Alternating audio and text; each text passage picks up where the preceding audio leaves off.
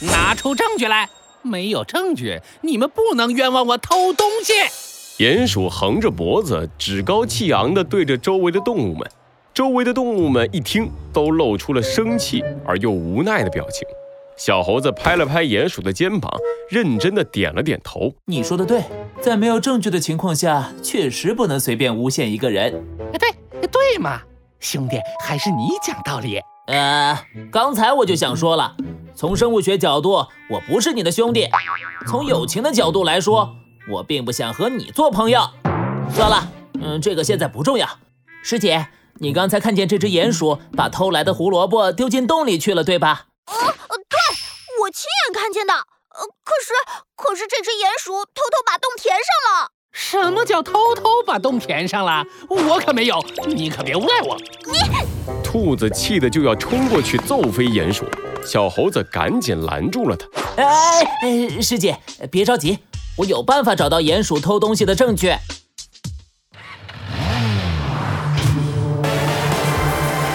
罪恶藏在谜题之下，真相。就在推理之后，《猴子警长探案记》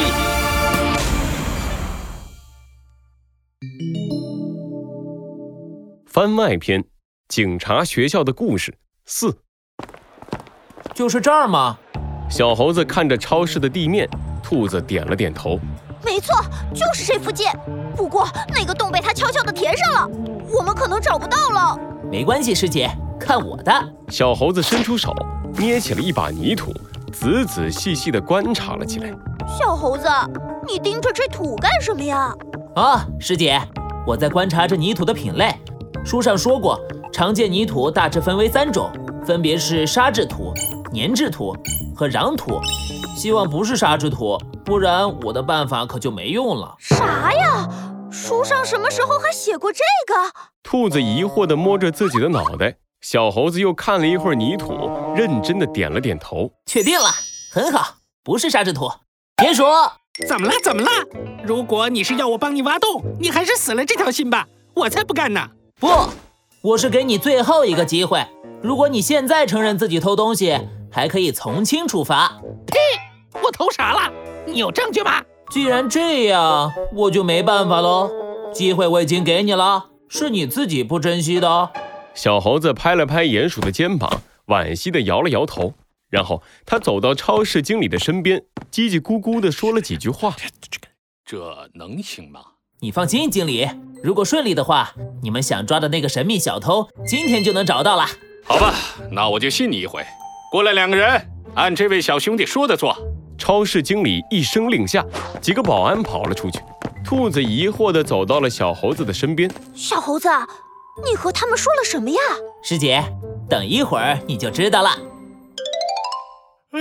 啊喂，你行不行啊？再找不到证据的话，我要回家了。鼹鼠翘着二郎腿，得意地看着小猴子和兔子。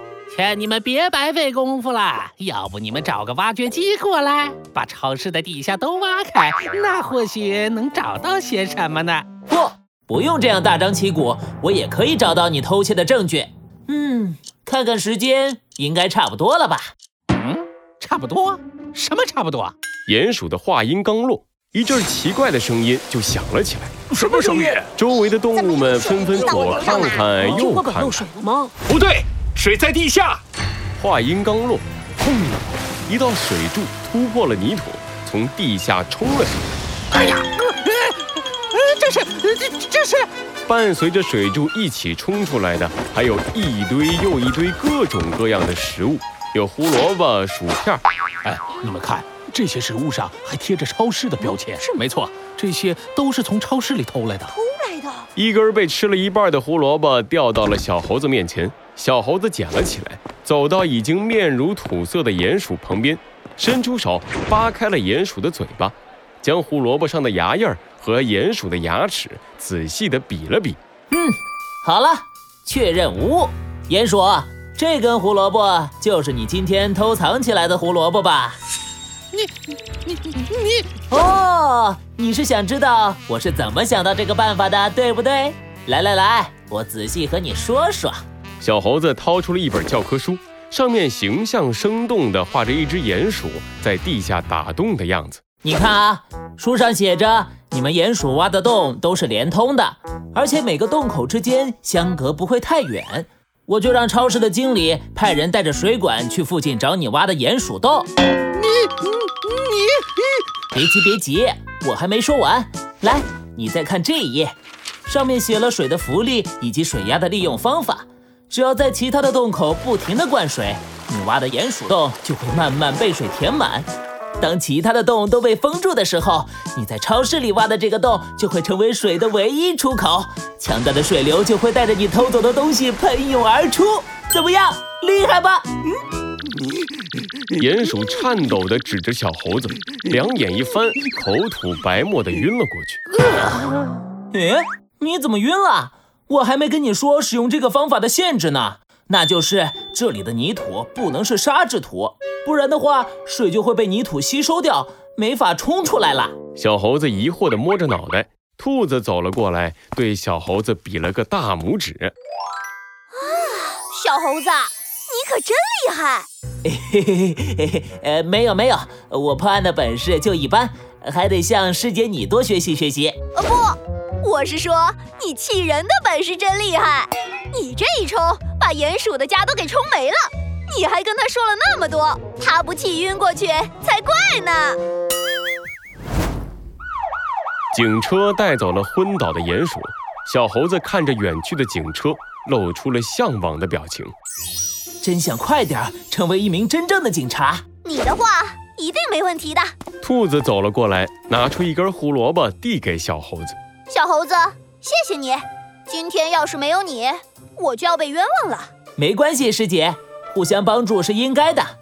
你知道那么多的事情，全都是从书本上学来的吗？是的，师姐。师傅很早以前就告诉过我，想要做一名优秀的警察，光有身手是不够的，还要具备足够的知识，充分了解罪犯，才能更全面的打击犯罪，伸张正义。好吧，师傅也和我说过这句话。可是我从来没当回事儿。以前我碰到的坏蛋，只要用拳头打败他们就可以了。可是这次我连出手的机会都没有，就中了他的诡计。以后我也要认真上课，好好学习。真的吗，师姐？你愿意学习，还真是太好了。师傅听到了一定很高兴。小猴子兴奋地跳了起来。兔子看到小猴子开心的样子，嘴角也忍不住挂上了一丝微笑。现在我认同你作为我的师弟了，以后我就叫你小猴吧。好的，师姐，让我们一起成为真正的警察吧。哎呀，哎，睡得真舒服。兔子从床上醒来，舒服的伸了个懒腰。他走到了镜子前，准备开始洗漱。牙膏还是打不开。对了，小猴子，他居然还没把我的家弄回来！怒气冲冲的兔子警长准备冲出门找小猴子算账，可是脚刚迈出去，他又收了回来。唉，算了，杠杆原理，让我看看在书上的第几页。杠杆原理，杠杆原理，啊，有了，在这里。